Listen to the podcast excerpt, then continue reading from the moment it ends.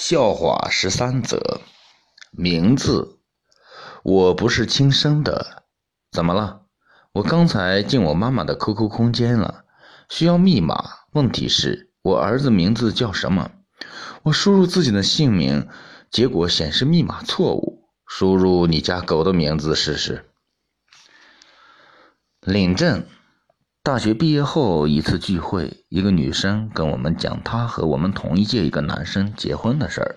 她的原话是：“哎呀，其实我们也没什么计划，什么时候领证，就是那天在外面遛弯的时候路过民政局，就想看要不要把证领了吧。就在大家都羡慕并祝福的同时，我来了一句：你们遛弯还带着户口本啊？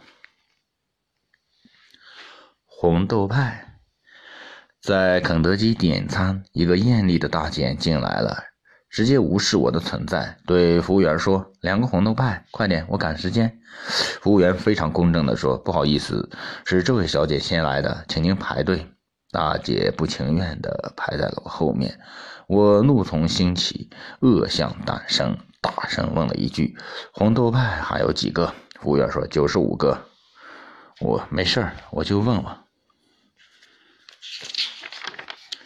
实例：今天去看牙医时遇到了个女医生，非常漂亮。可是我一张开嘴没法说话吸引她的注意。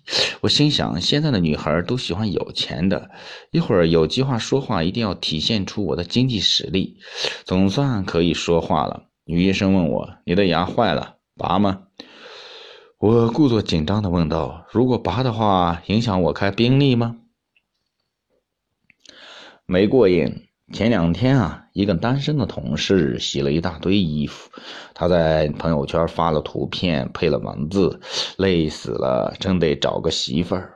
过了一会儿，看到了数位已婚男同事都在他的朋友圈回复：“你是洗的少了没过瘾？”旅游，有人问一位旅游者：“你跑了好多地方，觉得什么地方最好？”当然是家里。既然是家里好，那你为什么还要出来旅游呢？要是不出来，我怎么知道是家里面好了呢？刮大风，女儿第一次吃着薄荷糖，放在嘴里面没一会儿就害怕了，她跑到我身边喊：“妈妈，妈妈，我嘴里刮大风啊！”乞讨，刚才下车的时候。一个年轻的小伙子，左手拿着牌子，上面写着“我是聋哑人，能不能献出您的一份爱心？”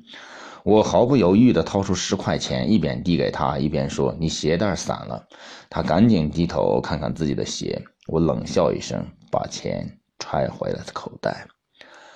男人，男人谈恋爱就像做数学题，成绩有些差的，错了都不知道哪里错了。难记的名字，张三问一外国游客：“您叫什么名字？”瓦里库纳瓦拉卡索亚卡。您呢？我叫张三。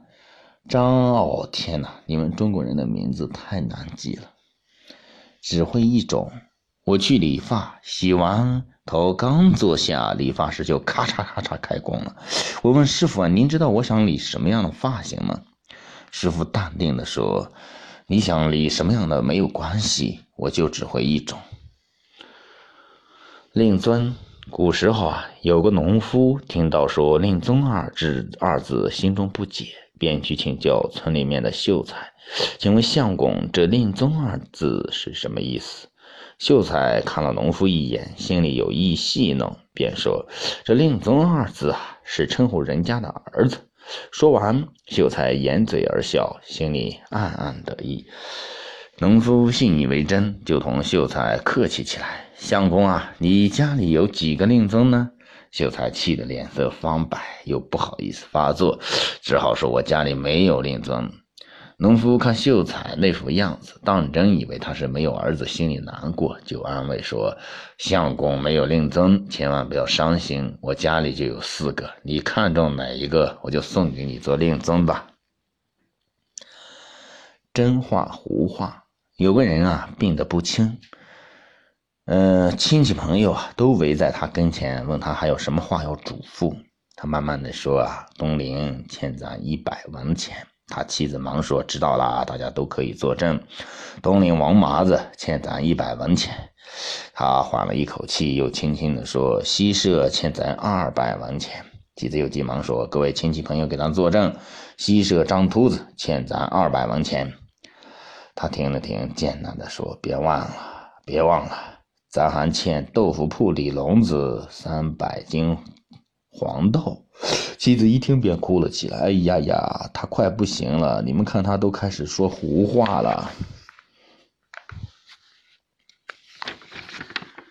今天的笑话就给大家讲到这里，谢谢大家。